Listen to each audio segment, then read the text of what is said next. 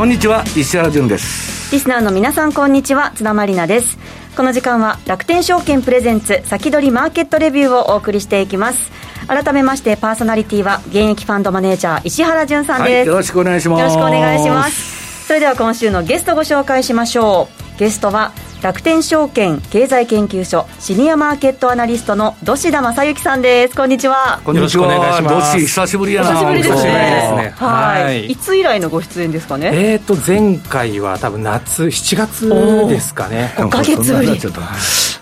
い。今日はたっぷりとお話を伺っていこうと思いますので、はい。はい、よろしくお願いしますもう本当にあの思い残すことがないぐらい 最後の姿勢みたいな感じになっちゃってる。いやいやいやいやそんなことないですから、ね、これまでのあの夏以来の分を全部やっていただきましょうはいわ、はい、はいさて今日14日水曜日の東京株式市場で日経平均株価は続伸し201円36銭高の2万8156円21銭で終えました。土下さん足元どうご覧になってますか？そうですね、まあ、今週はまあアメリカの CPI、まあ、消費者物価指数とまあ FOMC ですね、まあ、これに対するまあ市場の反応を見極めるというところで、まあ、CPI の結果を受けてまあ上昇してはいるんですけど昨日の相場何やどっしもうエッフェル塔みたいなチャートじゃん。そうですね。ニューヨークダウは700ドル上げたかと思うと結局103ドル高でしたっけ、ね、まあ、上げ幅縮小を終えているというところで、まあ、FOMC の結果待ちなのかなといった側面はありますよね、うん、はいこの後ではじっくりと伺っていきます。さてこの番組は YouTube ライブでも同時配信しています。動画配信についてはラジオ日経番組サイトからご覧いただけます。また番組ホームページからは随時質問などを受け付けています。番組宛てメール送信フォームからお寄せください。それでは番組を進めてまいりましょう。この番組は楽天証券の提供でお送りします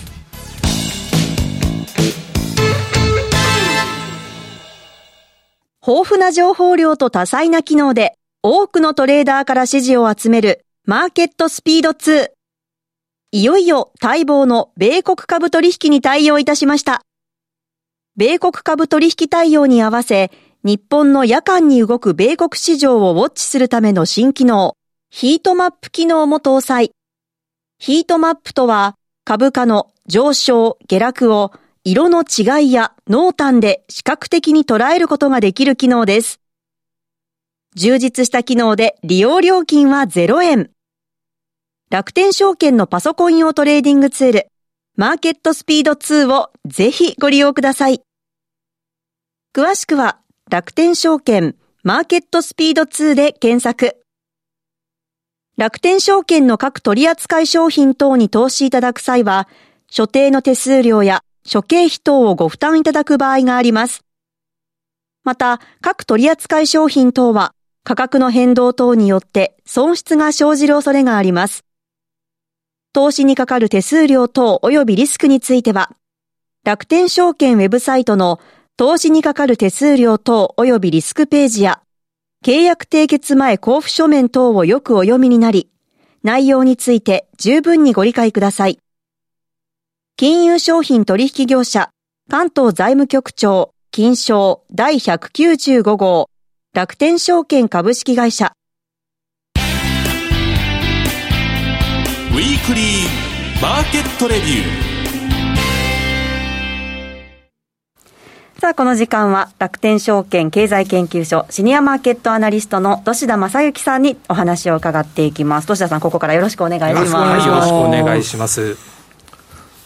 はい、まず日経平均から伺っていきたいんですけれども、はい、ちょっと様子見ムードっていう感じですか？そうですね、まあ、アメリカのイベント、まあ、ちょっと冒頭の、はいまあ挨拶パートでも紹介しましたように、まあ、アメリカの消費者物価指数と FOMC の結果待ちというところですよね。えー、で特にまあ先ほど石原さんもおっしゃってたんですけど、まあ、その CPI、まあ、予想よりもですねインフレのまあ伸びは鈍化しているというところが交換されて株価ものすごく上がったんですが、うん、まあ、引けにかけてですね上げ幅縮小して終えていると。いったところで、ちょっと相場に迷いが感じられてると、はい、なんか2日間かけてさ、ヘッジしとったやつが買い戻しになっちゃって、それが終わったら上買う人がいなくなって墜落したみたいなね。そうですね。まあ、この CPI を受けて、まあ、マーケットというのは大きく動くこと、多くてですね、まあ、前回なんかは、まあ、CPI が下がったことで 株価がものすごく上がって、まあ、逆 CPI ショックなんて言われたりしてるんですけど、はい、今回はちょそういった雰囲気見せつつも、まあ、ならなかったというところで、ちょっと迷いが感じられると。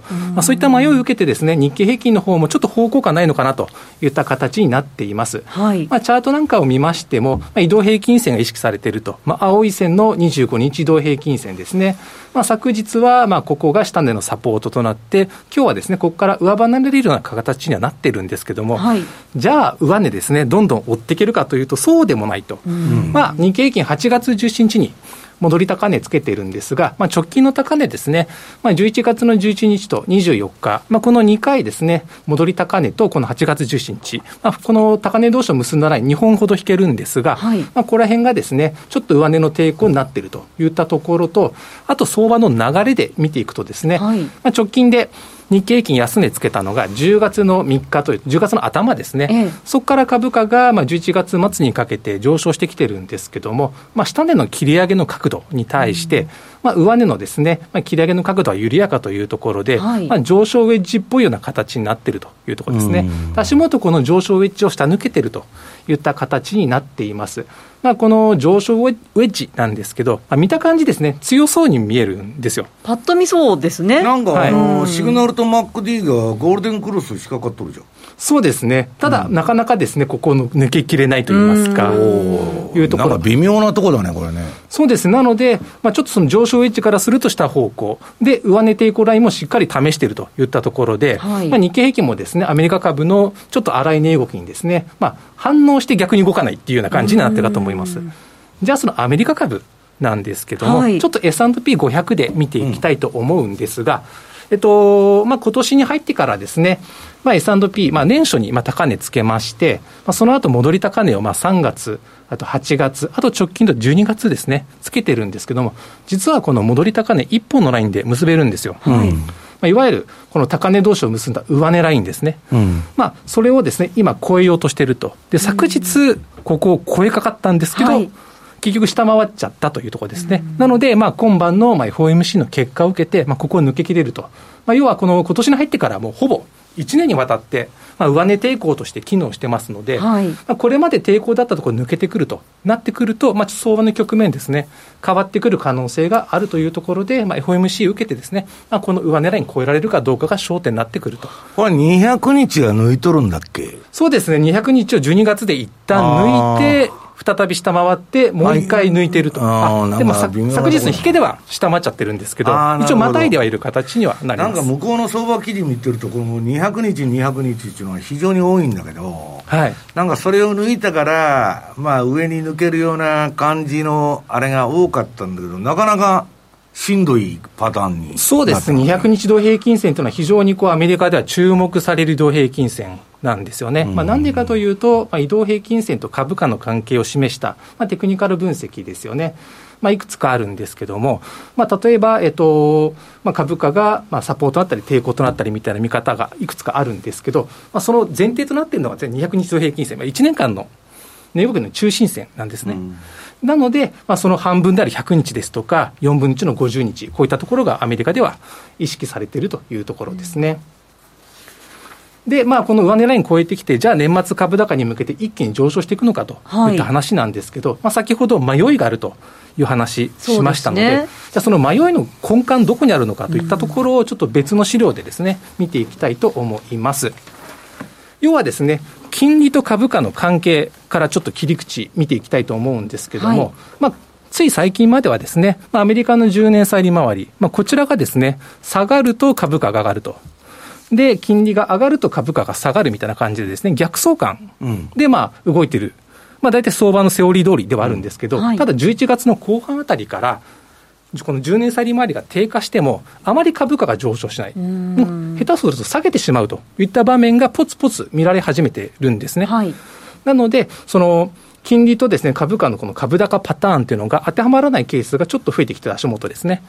まあ、相関が崩れてきたってことだよね。そうですね。うん、じゃあなんでそうなってるのかっていうところなんですけども、えー、まあ、あの、一般的に言われているのは、まあ、株式市場と債券市場。まあ、この二つの市場がですね、ちょっと見ている景色が、まあ、違うといったところが考えられる。要するに相場感が違うってことですか？そうですね。あまあ、株式市場というのは例年この年末になってくると、やっぱ年末株高、年末株高と言われるように、やっぱ株高になりやすい。サンタクロースラリーですね。はい。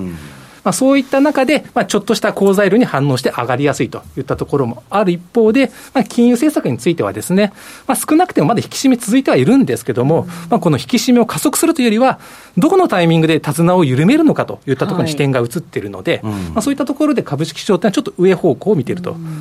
でただ、債券市場の方がですね、はい、どちらかというと、その後のまの景気後退、こちらの方をですね、まあ、織り込みつつあって、で、えっと、10年債利回りと、まあ、この資料に載せてないんですけど、2年債利回りとの価格差ですね。まあ、逆イールドがひどいよね。そうなんですよ。で、逆イールドが出てくると、リセッション、まあ、ほぼほぼ間違いないみたいな見方がありますので、まあ、株式市場と、まあ、債券市場のですね、まあ、ギャップというところですよね。で、まあ、その場その場のですね、まあ、相場のムード、まあ、景況感が意識されるんであれば、債券寄りで動いてくると。で、まあ、金利、こちらの方ですね。こちらで、まあ、アメリカの金融政策ですね。こっちの方に視点が移ると。これはでもどうし、どっちが正しいの？債券市場と株式市場。そうですね。まあ、過去において、やっぱこういった場面ってあるんですよ。株式市場と債券市場が。見方が全然違うと。で、まあ、過去の経験則からすると、債券市場が正しいといったことの方が、まあ、多かったりします。そうすると、まあ、景気後退がメインシナリオになると。そうですね、うん、なので、まあ、その場その場の相場が、まあ、金利を見ていくのか、景況感を見ていくのかによって、はい、まあ、ずれてくるというところですね。なるほど。で、まあ、仮にその景況感といったところで見ていきたいんですけれども、はい、えっと、アメリカのラッセル2000っていうですね、まあ、中小型の、まあ、株価指数があるんですが、まあ、中小型の企業が集まっている、まあ、株価指数ですので、はい、いわゆる景気後退の影響を受けやすいんですね。やっぱ大企業に比べて、中小企業の方が、まあ、景気の影響を受けやすいといったところで、まあ、で景気が悪くなるときにはですね、比較的こう先行して下がりやすいといったところなんですけども、ただこのラッセル2000、チャートを見てみますと、はい、実は6月と9月でですね、安値をつけて、意外としっかりしてるんですよ。これしかし、あの、ギャンアングルが結構綺麗に走っとるね、これ。そうなんですよ。なので、まあ、その景況感というところの不安を抱えつつですね、まあ、水準感と方向感をですね、まあ、探りながら、まあ、株価水準が上に行ったり下に行ったりというところで、まあ、結果的にですね、じゃあどこまで上がるのか、どこまで下がるのか、なってくると、まあ、探り探りですので、テクニカルが聞きやすいと。ね、さ、この映像見たらね、ね、回りなる、はい、ダブルボトムにも見えるけど、確かに。なんか変な三尊みたいなさ、なんかあの頭があって肩2つあるみたいなさ。そうですね、その6月16日の休みまあだけど、その三尊の前のこっちが上がってないからさ、えーえー、別に三尊じゃないんだけど、なんか変な対象みたいな、あの、例の真ん中で線引くとさ、はい、なんかそのまま裏返しただけみたいな相場になってるよね、これ。そうなんですななので、まあ、底打ち感があるんですけど、まだその景況感の先行きに対する自信というのがまだ見えてきてないというところですね。なので、まあ、例えば先ほどおっしゃられたように、このダブルボトムという観点でいくと、はい、6月と9月の間につけた高値、ええ、これがまあ結構高いんですよ。1900ポイントを超えてるというところありますので、でね、まあ、ダブルボトムを形成するには、まあ、この6月と9月の間につけた高値ですね、まあ、ここを超えていく必要があるんですけど、このダブルボトムを形成する間につけた高値と足元、と、も、に200日同平均線で頭が抑えられていると。本当ですね。いうところですね。なので、まあ、その景況感、まあ、この先どうなるのかっていうのは、まあ、インフレと、まあ、金融政策次第といったところありますので、まあ、折に触れてですね、この景況感が、まあ、相場のですね、テーマのメインとして取り上げられてくる可能性があるといったところですね。なので、えっと、まあ、話を再びですね、日本株に戻したいと思うんですけど、はい、となってくると、まあ、相場自体、今のところ迷いがあるといったそういう展開想定されますので、もしかすると日経平均トピックスがですね、あまり動かないといった展開も想定されるんですが、その時にですね、ちょっと賑わうかもしれないなっていうのが、いわゆるグロース株市場、グロース株市場ですね。はい、新興株市場ですね。まあ、特にこの、まあ、この後も紹介するんですけども、まあ、これからですね、年末にかけて IPO ラッシュなんですよ。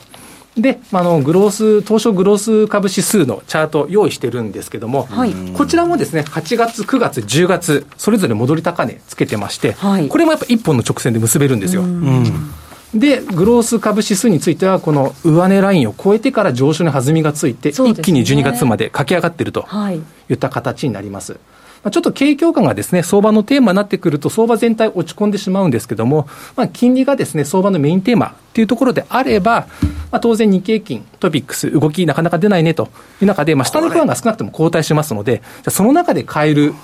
物色対象どこかっていうときに、まあ、こういったグロースにですね、お金がまあ向かう可能性があるというところですね。これでもね、どうしね、はい、MacD とシグナルはデッドクロスしとるじゃん。はい。だけど、ゼロ以上にあるんですよ。はい。だから、普通はこれ見たら、ニュートラル相場っていうか、まあ、横ばい相場の可能性がね、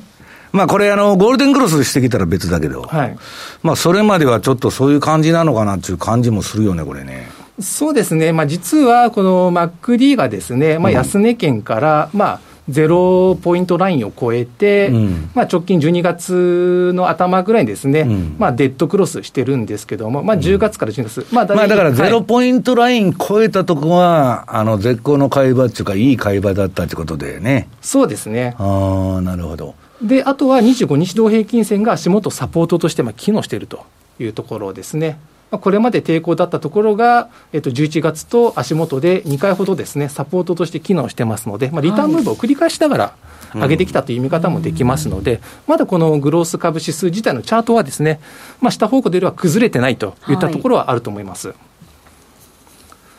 じゃあ、その IPO ラッシュなんですけれども、はい、まあ、年末にかけてですね、えっと、25銘柄ほど、すごいらしい現時点で予定されています。この2週間、ね、結構なお金吸い上げちゃうわけ、これが。そうですね。なので、まあ、その景況感がテーマになってくると、当然こういった新興株市場、ちょっとこちらも心配にはなってくるんですけども。年末になるってことは、上場準備するのが、まあ、そのは、まあ、あの、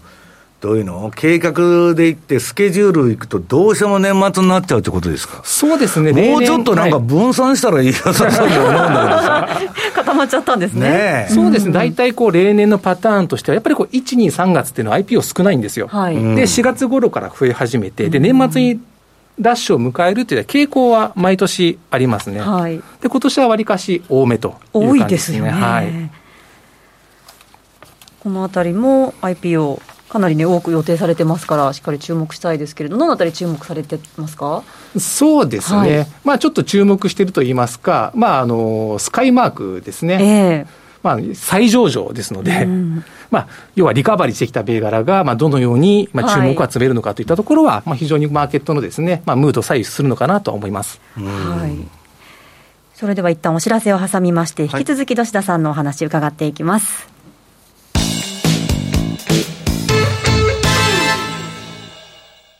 世界的な有料企業へ投資でき、ますます成長を続ける米国株式市場。そんな米国株で信用取引にチャレンジしてみませんか？楽天証券では、どこよりも早く、米国株信用取引サービスの提供を開始いたしました。信用取引を活用すれば、元で資金の最大2倍の取引ができ、値動きが大きい米国株を1日に何度も売買できます。さらに、信用取引なら、売りから取引を始めることができるので、下落相場の時でも利益を狙うことができるのです。今よりもっと米国株トレードの幅が広がります。詳しくは、楽天証券、米株信用で検索。楽天証券の各取扱商品等に投資いただく際は、所定の手数料や諸経費等をご負担いただく場合があります。また、各取扱商品等は、価格の変動等によって損失が生じる恐れがあります。投資にかかる手数料等及びリスクについては、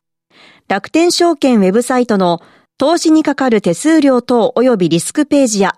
契約締結前交付書面等をよくお読みになり、内容について十分にご理解ください。金融商品取引業者、関東財務局長、金賞第195号、楽天証券株式会社。先取り、マーケットレビュー。